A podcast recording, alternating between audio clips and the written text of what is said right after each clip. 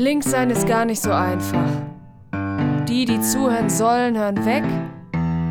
Und die, die zuhören, haben einfach immer eine andere Meinung als du. Ja, herzlich willkommen zu unserer neuen Episode. Heute haben wir wieder einen spannenden Gast dabei, nämlich Wiebke Kölner. Wiebke ist 26 Jahre alt, gelernte Altenpflegerin, derzeit beruflich Pflegedozentin und sie kandidiert bei der Landtagswahl für die Linke. Sie ist auf Platz 11 unserer Landesliste und unsere Kandidatin für Herne. Herzlich willkommen, Wiebke. Ja, vielen, vielen Dank, dass ich heute bei dem Podcast dabei sein darf. Ich freue mich. Ja, dein großes Thema ist ja die Pflege. Und spätestens seit Corona ist ja der Pflegenotstand ein großes Thema. Ähm, würdest du denn sagen, ähm, die Probleme, die es in der Pflege gibt, wurden jetzt in den letzten Monaten und zwei Jahren ein bisschen besser angegangen oder äh, hat sich eher wenig gebessert? Was würdest du sagen? Also ähm, die Politik versucht zwar was zu machen, aber es ist nicht so, als wenn da großartige Verbesserungen spürbar vor Ort ankommen. Ne? Also wenn man, was weiß ich, jetzt mal guckt, der Versuch mit der generalistischen Pflegeausbildung ist prinzipiell eine nette Idee, aber momentan noch nicht greifbar. Oder beispielsweise auch, ähm, dass man versucht hat, ähm, mehr Stellen zu generieren, gerade in der Altenpflege für die stationären Pflegeeinrichtungen. Da waren es ja, lass mich nicht lügen, ich glaube 13.000 Stellen, die der Spahn damals ähm, noch hinzugefügt hatte und ähm, die über die Krankenkasse finanziert werden sollten und wo man einfach merkt, der Markt ist leergefegt an Pflegekräften. Ähm, gleichzeitig ist ein riesiges Problem, was die Arbeitsbedingungen anbelangt, weil es da einfach, ähm, der, der Personalschlüssel ist einfach da zu schlecht und da könnten Bund, aber auch die Länder natürlich was dran ändern, wenn sie denn wollten äh, mit einer Pflegepersonalregelung 2.0 beispielsweise für die Krankenhäuser und stationären Pflegeeinrichtungen beispielsweise. Und ähm, ja, also man hat eigentlich ähm, verschiedene Stellschrauben, die man drehen könnte, aber ähm, die Politik macht da einfach nicht genug, dass sich wirklich vor Ort was verbessert. Ne? Wenn du dann hörst, die wollen äh, oder die hatten ähm, vor ein paar Jahren ein neues Gesetz eingeführt, um die Pflege entbüro oder also zu entbürokratisieren. Und ähm, das hat auch bedingt mit der Einführung der SIS, also der sogenannten strukturierten Informationssammlung, mehr oder weniger gut geklappt. Aber ähm, naja, äh, es ist halt ich sage jetzt mal so, das Hauptproblem ist halt einfach nicht die Bürokratie, sondern dass du einfach generell zu wenig Pflegekräfte auf der Station hast. Und ähm, wenn du da, was weiß ich, im Spätdienst zu zweit für 30 Patienten zuständig bist oder in der Nacht teilweise sogar alleine für 60 Patienten, äh, da brauche ich auch einem Laien nicht zu erklären, dass wenn da ein oder zwei Notfälle sind, äh, einfach die Kacke am Dampfen ist, wenn man, wie man so schön sagt. Ja. Ja, du hast schon erwähnt, das Hauptproblem in der Pflege ist im Grunde genommen, dass zu wenig Personal da ist. Mhm. Äh, wie kann man das ändern aus linker Sicht? Also einfach mehr einstellen ist, glaube ich, eine sehr einfache Antwort und auch sicherlich nicht ganz ausreichend als Antwort. Also was würdest du sagen? Wie könnte man da mhm. handeln?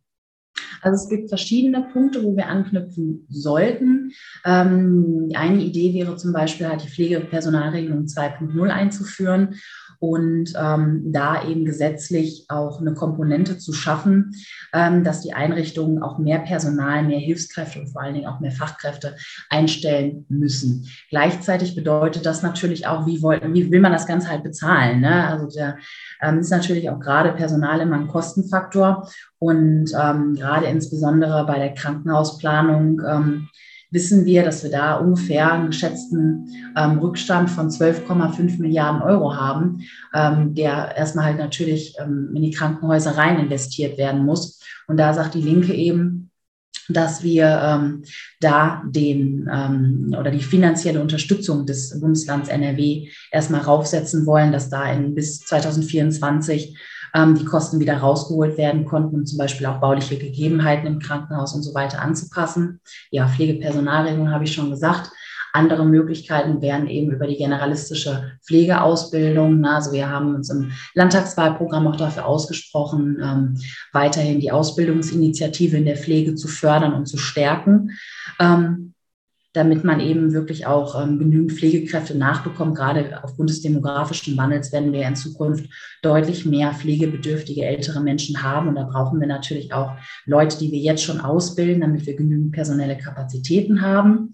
Und ähm, was noch eine andere Option wäre, ähm, jetzt nicht nur halt über die PPR 2.0 zu gehen, damit ähm, es mehr Personal vor Ort gibt und dadurch halt auch die Arbeitsbedingungen besser werden, sondern auch zum Beispiel den Pflegemindestlohn zu erhöhen und dadurch halt auch zu garantieren oder zumindest da einen weiteren Ansatz zu schaffen ähm, für die privaten Einrichtungen momentan, ähm, dass diese halt auch dazu, ja, quasi zumindest darüber schon mal ähm, auf jeden Fall einen höheren Lohn zahlen müssen und da die Kolleginnen und Kollegen nicht weiter ausbauen können. Und natürlich wollen wir, wir sind mal eben die Linke, ähm, wir wollen, dass da die Kommerzialisierung aufhört, ähm, weil wir eben sagen, auf Kosten von alten und kranken Menschen darf man keine Gewinne machen. Ne? Ja. Ja, du hast gerade einige Stichpunkte genannt. Äh, lass uns die mal gemeinsam aufdröseln. Also du hast von der Pflegepersonalregelung 2.0 geredet. Äh, wie würde die denn konkret aussehen? Hm, Pflegepersonalregelung 2.0 ist eine Geschichte, die kann man entweder auf Bundesebene umsetzen oder halt eben auf, auf Bundeslandebene. Also wir können da halt auch äh, über eine Bundesratsinitiative versuchen, was anzustoßen. Und ähm, wenn wir sagen würden, wir kriegen das auf Landesebene ähm, durchgesetzt, dann könnte man das so machen, dass ähm, quasi an jeden, zumindest jetzt im Altenpflegebereich als Beispiel, ähm, an jeden Pflegegrad so und so viele Stellen geknüpft werden müssen. Ne? Und ähm, darüber dann quasi gewährleistet wird, dass im Frühdienst, im Spätdienst und im Nachtdienst halt immer ein gewisser Schlüssel äh, aufrecht erhalten werden muss, um eben die Pflegequalität nachhaltig zu sichern. Und das Gleiche kann man natürlich auch im Krankenhaus so gestalten, dass man sich eben anguckt, ähm, äh, von Station zu Station ist das ja auch immer so ein bisschen unterschiedlich. Ne? Auf einer Gefäßchirurgie ähm, hast du beispielsweise, ich sage jetzt mal, einen anderen Altersdurchschnitt an Patienten und natürlich auch andere Erkrankungen, als wenn du jetzt mal, was weiß ich, auf eine äh, Gerontologie oder auf eine, äh, auf eine Neurologie oder auf eine HNO-Abteilung äh, Station ähm, reinschaust. Und da kann man dann natürlich auch gucken, was habe ich da für einen Patientenschlüssel und für einen regen Wechsel. Und dass man dann eben schaut, was weiß ich, ich habe eine Station, die kann bis zu 50 Patienten oder so fassen. Und wenn ich im Frühdienst einen Schlüssel haben möchte von, was weiß ich, sechs Patienten zu einer Pflegekraft, dann kann ich darüber natürlich berechnen, wie viel Personal ähm, momentan zur Verfügung steht, wie viele Stellen ich neu schaffen muss. Ja, das wäre da so die Option. Man muss dann natürlich auch, weil der Markt momentan leergefähigt ist, auch gucken, dass man direkt auch ähm, eine Initiative startet, ähm, zum Beispiel Pflegekräfte, die aus dem Beruf ausgeschieden sind, weil sie einfach nicht mehr konnten aufgrund der schlechten Arbeitsbedingungen zurückzuholen. Ähm, dass man dann auch versucht, die Stellen eben so schnell es geht zu besetzen. Aber ähm, wenn wir da halt nicht versuchen, zum Beispiel eben über die PPR 2.0 äh, eben für mehr Personal langfristig zu sorgen und darüber dann halt auch die Arbeitsbedingungen nachhaltig zu verbessern, dann wird es halt auch in Zukunft weiter so bleiben. Wenn es richtig blöd läuft, sage ich jetzt mal, dass wir einfach nicht genügend Personal haben, dass man sagt ja durchschnittlich ähm, steigen nach 13 Jahren Gesundheits- und Krankenpflegekräfte aus dem Beruf aus, Altenpflegekräfte sogar schon nach durchschnittlich acht Jahren. Und ähm, über die PPR 2.0 und die dementsprechenden Arbeitsbedingungen haben wir dann natürlich auch die Chance, dass wir diese Leute in dem Beruf auch halten können, weil sie eben nicht durch ihren Beruf kaputt gemacht werden. Ja. Also im Grunde genommen ist das ein sich selbst verstärkendes Problem. Dadurch, dass wir bereits zu wenig Pflegekräfte haben, äh, steigen dann die noch vorhandenen eher aus, weil die Arbeitsbedingungen schrecklich sind. Ja, es ist so ein Teufelskreislauf, es ist so eine richtig, richtige Abwärtsspirale. Ne? Die Kollegen laufen immer am Limit, sind immer, ähm, müssen quasi immer 150 Prozent im Dienst geben und ähm, können dann natürlich auf Dauer ihre körperliche und psychische Gesundheit so nicht aufrechterhalten, müssen sich dann wieder krank melden, dann haben wiederum die anderen Kolleginnen natürlich, weil es ist, es ist ja eine so dünne Personaldecke, ne? gerade in, in Pflegeeinrichtungen, ich meine jetzt von dem Fachkräftemangel, gerade insbesondere bei den Privaten mal ganz abgesehen, ähm, wird häufig sogar so geplant, dass du ohnehin nur vier oder manchmal sogar nur drei Leute im Frühdienst hast auf 30 Patienten. Und da braucht sich ja dann nun mal eben nur eine Kollegin krank melden, bestenfalls dann noch die einzige Fachkraft, die geplant ist. Und dann, dann ist schon wieder scheiße. Ne? Dann musst du als Stationsleitung oder als Kollegin dann schon direkt wieder deine Telefonkette starten. Das heißt, du störst dann halt die ähm, Kolleginnen und Kollegen auch sogar noch in ihrem Frei, in ihrer Erholungszeit, die, was weiß ich, gerade, also ich bin beispielsweise auch schon mal mitten in der Nacht angerufen worden, ob ich gleich zum Frühdienst kommen kann. Ne? Und das sind halt einfach überhaupt gar keine Verhältnisse, die natürlich auch den Job dann unattraktiv machen. Ne? Ja.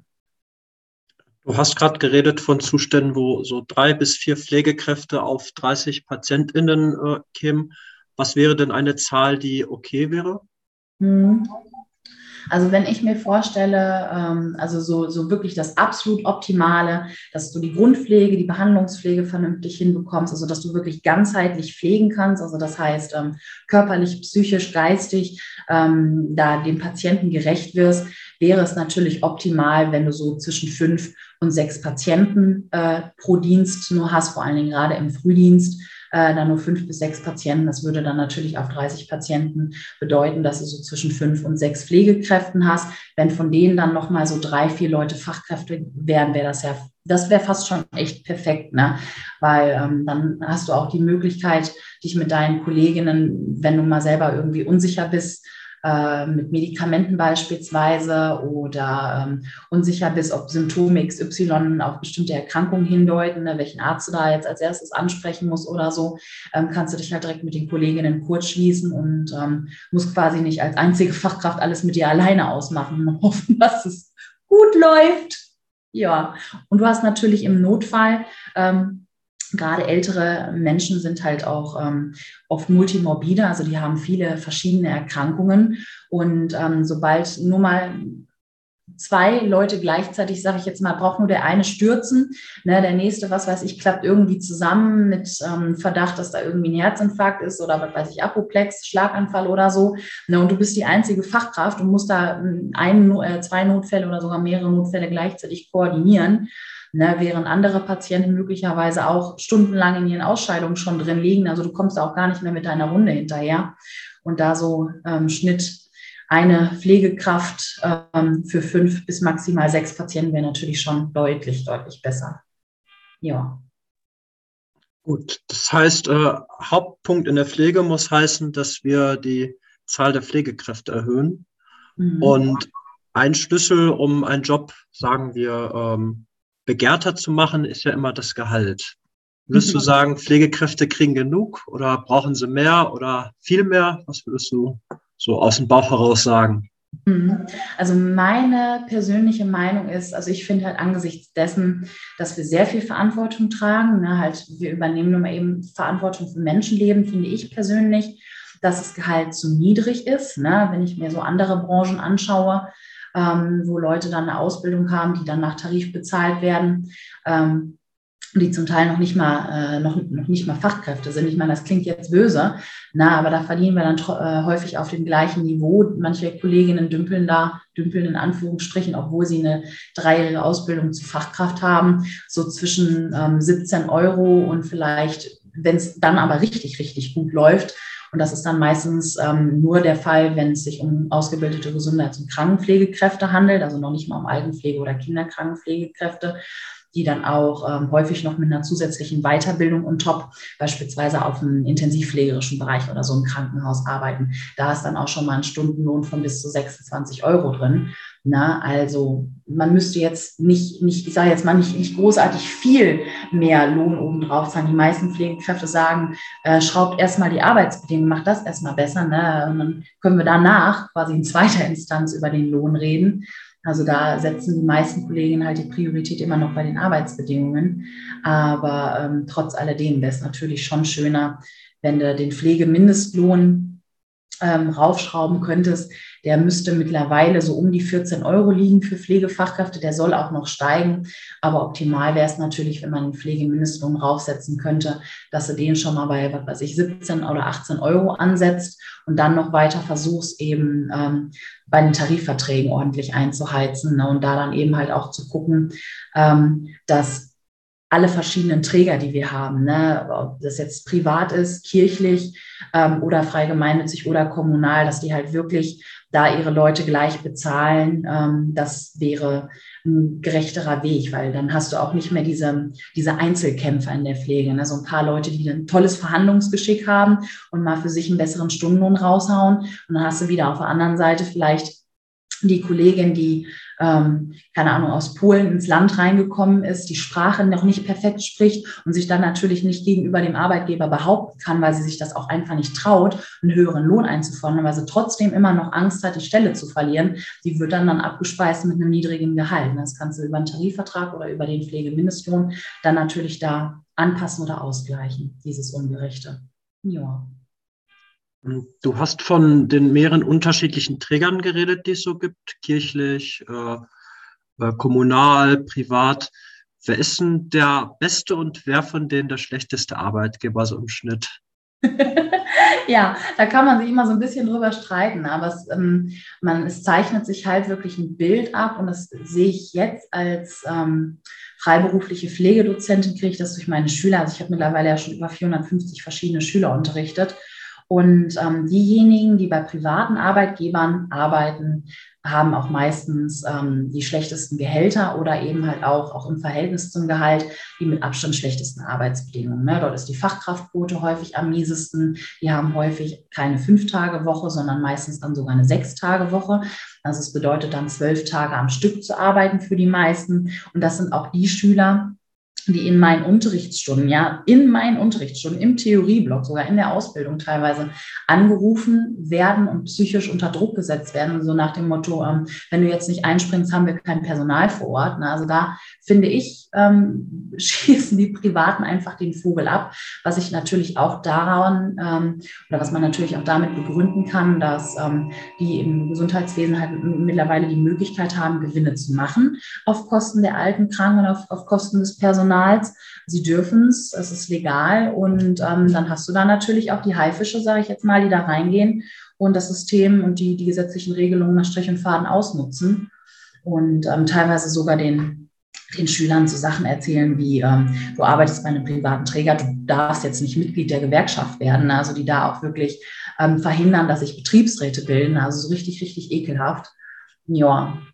Und ansonsten, ähm, ja, ich, ich würde jetzt nicht sagen, wenn ich jetzt kirchlich, kommunal und frei gemeinnützig miteinander vergleiche, dass jetzt einer davon so der Beste ist, weil es ist da, da einfach, ähm, es ist da einfach echt unterschiedlich und es kommt da auch wirklich auch immer auf die Einrichtung oder halt auf den ambulanten Pflegedienst drauf an, welche Personen in der Führungsetage sitzen und ähm, ob die halt auch selber sozusagen die, ich sage jetzt mal, persönliche Kompetenz mitbringen, ihre, ja, in dem Fall Leute, die in der Hierarchie unter ihnen stehen, vernünftig und respektvoll behandeln zu wollen. Ne? Und das ist da gibt es gute, es gibt richtig gute kirchliche Träger, es gibt richtig schlechte kirchliche Träger, kommunal und frei gemeinnützig ist es halt auch.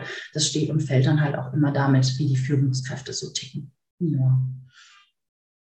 Ja, also du, du hast ja schon erwähnt, im Grunde genommen, die privaten Träger sind mehr oder weniger die, das größte Problem.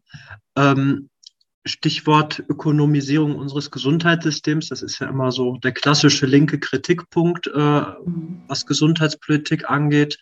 Äh, ja, wie würdest du es anders machen wollen? Einfach beispielsweise verbieten, dass äh, man mit Pflege Profite machen kann oder was wäre die Lösung? Also der einfachste Weg wäre tatsächlich wirklich die Kommerzialisierung in der Pflege zu verbieten.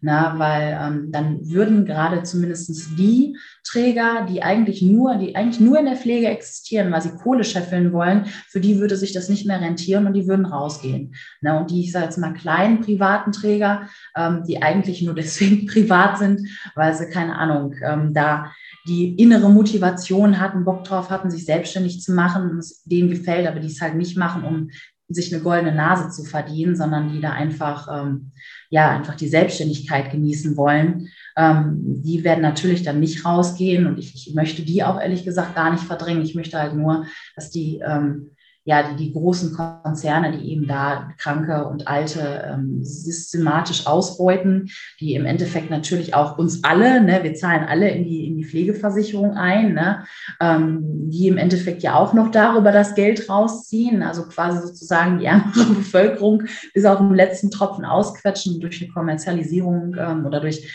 indem man die Kommerzialisierung da in der Pflege verbietet, ähm, schiebt man denen natürlich da den, am besten den Regel vor. Also letztendlich nur Verlierer außer die Kapitaleigentümer. Ja. Gut, du hast gerade schon die generalisierte Pflegeausbildung angesprochen. Das heißt ja im Grunde genommen, dass, ähm, ich meine, die ersten zwei Jahre der Pflegeausbildung quasi erstmal generalisiert ist, also das heißt Alten- und äh, Krankenpflege zusammen und dass danach erst ähm, sich die Berufsausbildung so ein bisschen diversifiziert. Äh, würdest du sagen, das ist per se erstmal eine gute Idee? Würdest du sagen, ah, da gibt es noch ein paar Probleme? Was ist so dein genereller Eindruck? Mhm.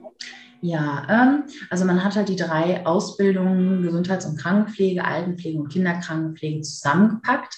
Hast recht, die lernen die ersten zwei Jahre erstmal zusammen und erst im dritten Lehrjahr müssen sich die Auszubildenden entscheiden, in welchen dieser drei Zweige sie reingehen möchten.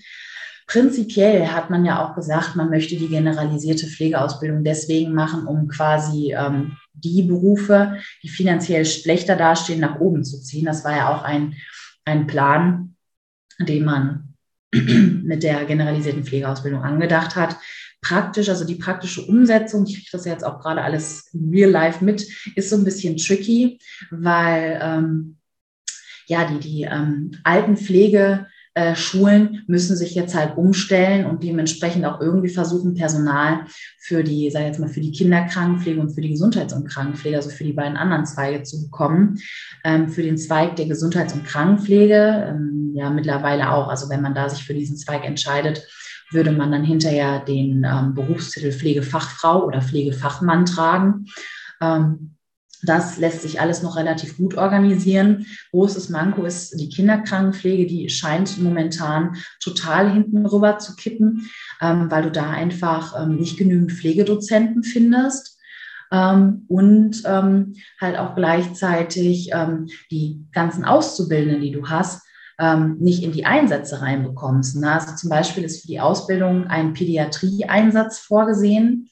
Und ähm, es gibt gar nicht genügend Plätze für die Auszubildenden, um eben da vernünftig mal auf eine Pädiatriestation zu gucken. Das gestaltet ist halt so ein bisschen schwierig. Und ähm, ein weiteres Problem ist, ähm, wir haben in Nordrhein-Westfalen die gesetzliche Regelung, dass ab, lass mich nicht lügen, ich meine, es wäre 2025, die Pflegekräfte ähm, nur dann festangestellt werden dürfen, wenn sie auch über einen Master verfügen in Pflegepädagogik.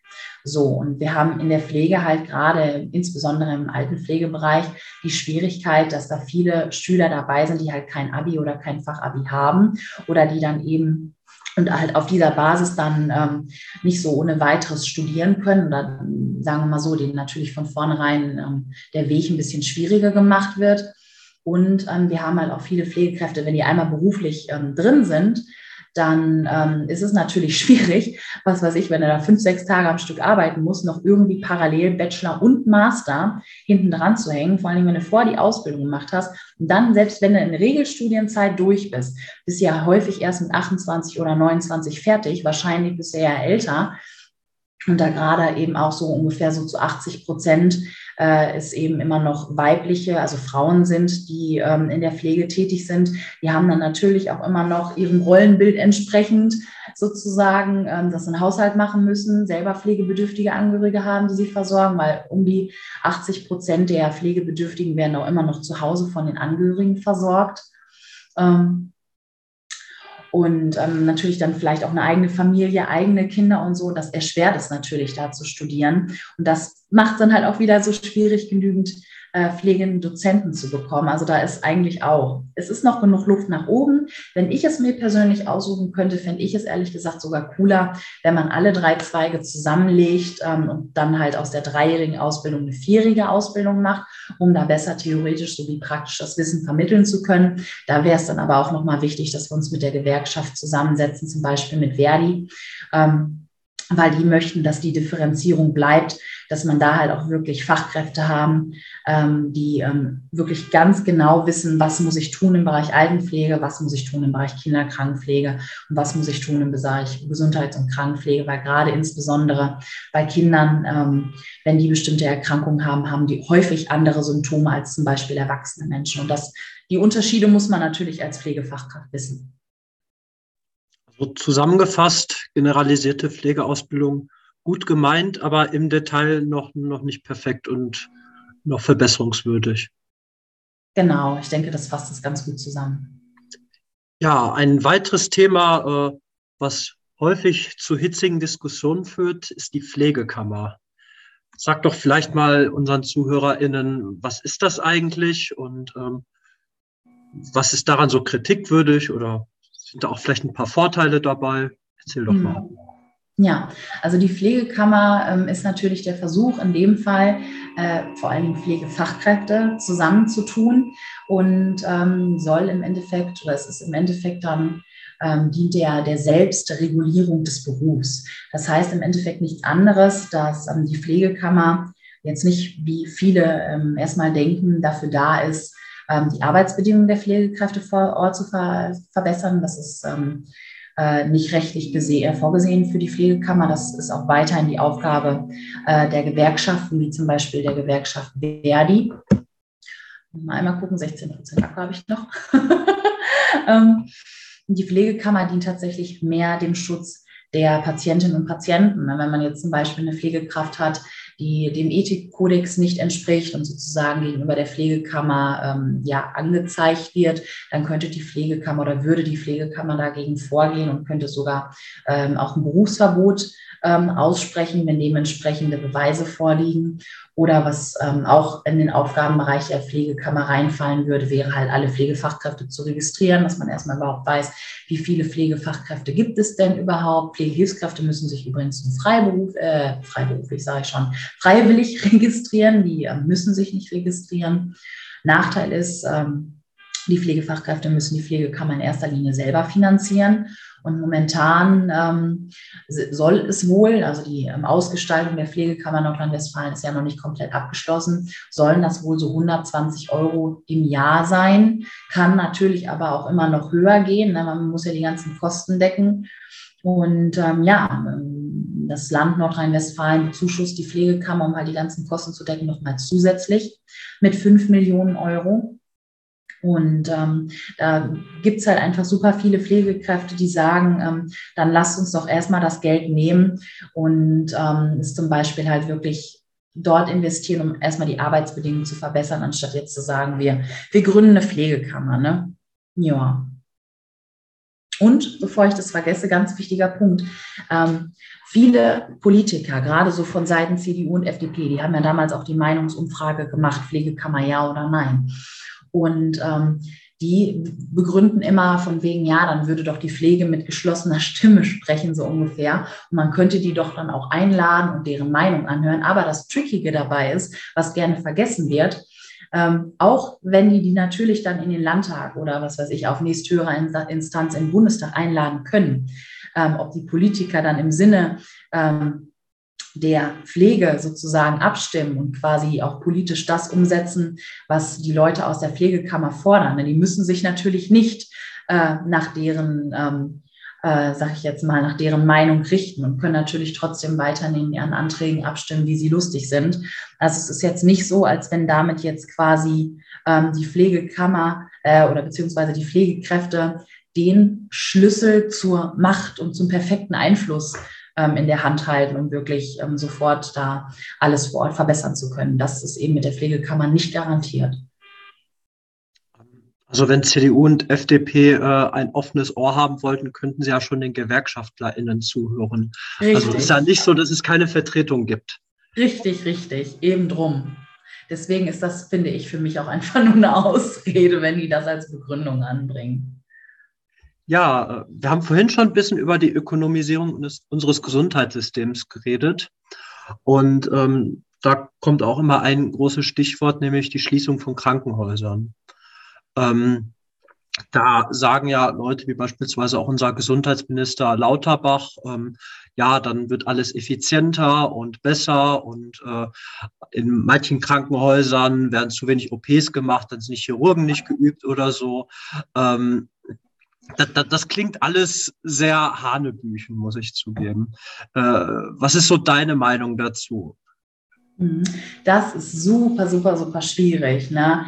Ähm, vor allen Dingen, weil man da, wenn es in die praktische Umsetzung reingeht, auch genau gucken muss, ähm, befinden wir uns auf dem Land, befinden wir uns in der Stadt. Ne? Wenn in der Stadt ein Krankenhaus schließt, ist das zwar ärgerlich, vor allen Dingen, wenn die Patienten oder Angehörige ähm, dann Krankenhaus, sage ich jetzt mal, nicht ähm, innerhalb von äh, ähm, wenigen Minuten mit Bus und Bahn erreichen können oder halt nicht mehr fußläufig erreichen können. Das ist für ältere Patienten natürlich ziemlich blöd. Aber ähm, hier in Bochum beispielsweise, ne, also wenn ich mir da vorstelle, wir haben sehr viele ähm, Krankenhäuser in der Innenstadt. Na, also da ist man trotzdem immer noch verhältnismäßig schnell mit dem Auto. Aber auf dem Land, ähm, wenn man da teilweise 20, ähm, 30 Kilometer oder sogar noch mehr zurücklegen muss und halt auch wirklich nur mit dem Auto dann zum Krankenhaus hinkommt, weil mit Bus oder Bahn man da locker wieder eine Stunde pro Strecke, wenn nicht sogar länger noch hin und her tingelt. Das ist natürlich für die Menschen und für die Versorgung dort vor Ort richtig, richtig mies. Na, also in anderen Bundesländern beispielsweise, da ist es sogar so schlimm, ähm, also zumindest in dem Fall für ähm, Schwangere, ähm, weil es da einfach, weil sich das kostentechnisch nicht rentiert, ähm, super viele ähm, Abteilungen, also Stationen geschlossen wurden, ähm, um, um die Kinder halt zu gebären und es da halt einfach nicht mehr die Krankenhäuser gibt, die dafür nicht ausgerichtet sind, es keine Hebammen mehr gibt. Ne? Und dann die, die Schwangeren quasi so, ja, hm, Pech gehabt, hat sich nicht rentiert, die Station haben wir geschlossen. Ne? Und da müssen wir halt, und das finde ich ist auch die Aufgabe von uns als Linke, ähm, ganz kritisches Auge drauf haben, dass wir eben nicht zulassen, dass ähm, ähm, zu viele Krankenhäuser geschlossen werden mit dieser Begründung von Karl Lauterbach. Ne? Weil ähm, wenn er sagt, ähm, da gibt es ja auch, glaube ich, von der Bertelsmann Stiftung, gab es da mal eine Studie zu, dass ähm, Krankenhäuser, die größer sind, effizienter sind. Auch da muss man natürlich praktisch gucken, ähm, wie zum Beispiel das große Josefs in Bochum. Das kann sich natürlich nicht weiter ewig ausbreiten. Ne? Auch da ist irgendwann an Fläche alles zugebaut. Und ähm, das sind alles so praktische Feinheiten, sage ich jetzt mal, auf die man eben auch mit achten muss und was ich auch super wichtig finde, wenn man da ähm, als Politiker auf Landes- oder Bundesebene arbeitet. Ja. Gerade bei der äh, Bertelsmann Stiftung muss man natürlich auch sagen, dass da immer mal gewisse Interessen hinterliegen. Ja. Ähm, also vielleicht mal so, so die Überlegung im ländlichen Raum, wenn ein Krankenhaus schließt. Äh, in einem Notfall, jede Minute Fahrtweg kann, kann ja letztendlich zum Tod führen. Also das, das ja. muss man sich ja mal klar machen. Es geht da ja nicht darum, ob man nun ein bisschen länger zur Geburt hinfahren muss, sondern auch wirklich um Menschenleben, wenn beispielsweise der Opfer einen Herzinfarkt hat oder so. Genau, richtig. Ne? Und da sind wir vor allen Dingen wieder im Bereich der Notfallmedizin. Da wäre es auch nochmal spannend, ähm, sich mit Rettungssanitätern zu unterhalten, denke ich.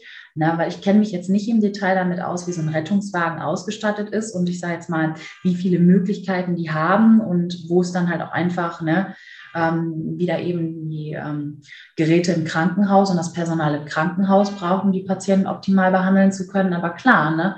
ähm, wenn es richtig hart auf hart kommt. Und es ist gerade, was weiß ich, es gibt zum, zum Beispiel auch im Bereich ähm, Rettungssanitäter nicht genügend Leute und ähm, ist manchmal auch kritisch, dass da, ähm, oder dass da schnell genug ein Krankenwagen vor Ort ist. Eben da auch nochmal äh, ist der ländliche Raum nochmal stärker betroffen als wir jetzt hier in der Stadt.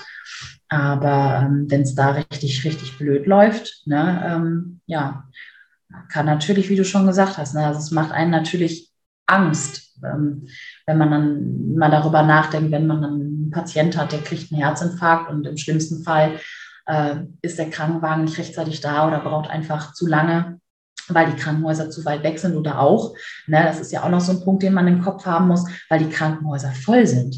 Ne, auch davon gibt es Fälle und da, auch davon gibt es Fälle, die bekannt sind in der Stadt, dass die Krankenhäuser einfach so eng auf Kante geplant werden, dass einfach kein Bett gerade zur Verfügung steht. Und dann muss man erstmal weitergurken. Ich meine, mit so ganz krassen Notfällen wie zum Beispiel Herzinfarkt oder so, schaffen die natürlich trotzdem gerade irgendwie das umzusetzen in den Krankenhäusern. Aber auch für andere Patienten, ja, die jetzt nicht den schlimmsten Notfall haben, wenn du da mit einem Beinbruch erstmal durch die Gegend tingelst und nach einem Krankenhausplatz suchst, ist trotzdem scheiße. Ja, gerade die Bettenzahl war ja auch ein großes Gesprächsthema während Corona. Ja, richtig, richtig. Wo es nachher nicht mehr an den Geräten gemangelt hat, halt leider nur an dem Personal, was es eben bedienen musste. Ne? Ja. So, dann eine letzte Frage noch. Ähm, du willst ja am 13. Mai, äh, nee, am 15. Mai, genau so, in den Landtag von Nordrhein-Westfalen gewählt werden. Ja. Wenn das alles klappt, was ist das Erste, wofür du dich einsetzt? Boah, das Problem ist, ist, ich tue mich immer so schwer, mich auf ein Problem zu fokussieren, weil ich mir denke, es gibt so viele Sachen, die wir eigentlich angehen müssten und ähm, wo ich am liebsten da viele Sachen gleichzeitig machen würde. Ne? Aber dadurch, dass ich nun mal eben Altenpflegerin bin und da auch ähm, fachlich und praktisch am ehesten Ahnung von habe, äh, fände ich, ist es dann auch einfach Teil meiner Verantwortung in diesem Fall. Ähm, halt als erstes zu versuchen, im Landtag bessere Arbeitsbedingungen zu kriegen. Ich glaube, das ist so Pflegepersonalregelung 2.0 wäre, glaube ich, so eines der ersten Punkte, wo ich sagen würde, da würde ich erstmal einen Antrag ausarbeiten, oder eben versuchen, möglichst viele andere Politiker, ne, weil wenn wir, ich sage jetzt mal, nur knapp über die 5%-Hürde kommen sollten und dann drin sitzen, ähm, dann müssen wir natürlich auch Mehrheiten für unseren Antrag generieren und dann eben auch so schnell wie möglich netzwerken, ja, und andere Leute davon zu überzeugen, dass wir eine PPR 2.0 für die besseren Arbeitsbedingungen dringend brauchen. Sie haben es gehört, liebe ZuhörerInnen. Wenn Sie sich für bessere Arbeitsbedingungen in der Pflege einsetzen wollen, dann wählen Sie am 15. Mai die Linke. Und wenn Sie aus Herne sind, können Sie auch die Wiebke direkt wählen als unsere Direktkandidatin. Und vielleicht klappt ja auch mit dem Direktmandat. Vielen Dank fürs Zuhören. Vielen Dank, Wiebke, für den Podcast. Habt noch einen schönen Tag. Ja. Tschüss. Ciao.